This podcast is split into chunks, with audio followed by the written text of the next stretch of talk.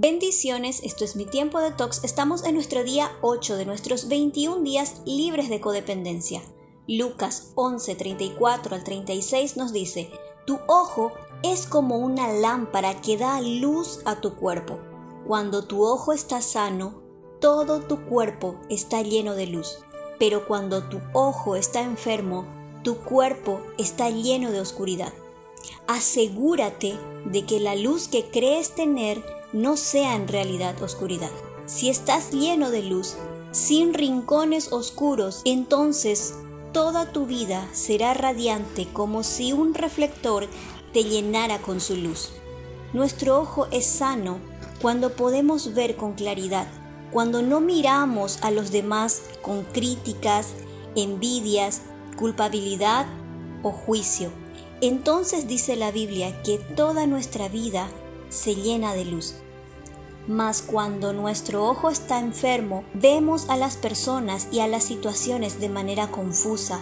¿Y cómo es que empieza a ser confusa nuestra mirada? Cuando hay asuntos no resueltos en mi vida, aquellas situaciones o emociones tan fuertes de las que no queremos hablar y quisiéramos borrarla para siempre. Entonces las tiramos en un closet en un rincón oscuro de nuestro interior o las archivamos bajo llave para nunca más sacarla de allí.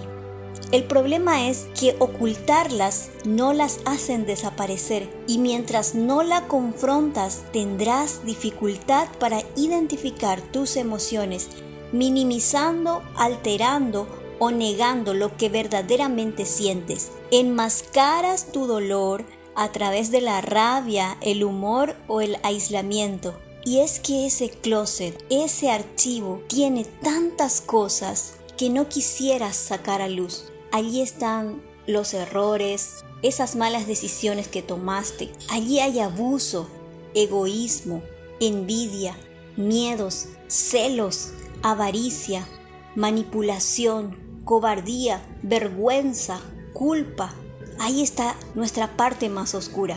Pero hoy Jesús quiere entrar en ese closet, quiere volver a abrir ese archivo porque Él sabe el enorme peso que te genera la negación.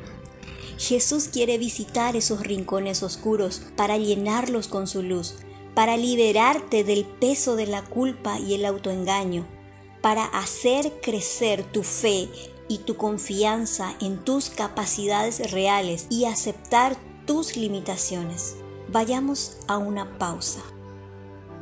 Pide al Espíritu Santo que traiga a memoria cada situación que hayas ocultado en ese rincón oscuro de tu alma. Escribe en tu cuaderno de tox sobre aquello que niegas, minimizas o alteras y que en este momento te trae confusión. Identifica aquellas creencias sobre las situaciones, por ejemplo, si pongo límites, me voy a quedar solo o sola. O si admito mi debilidad, nadie me respetará. Piensa las posibles consecuencias de no tomar medidas. Cuando aceptamos las emociones, las circunstancias y nuestras debilidades para entregárselas a Dios, Él nos fortalece.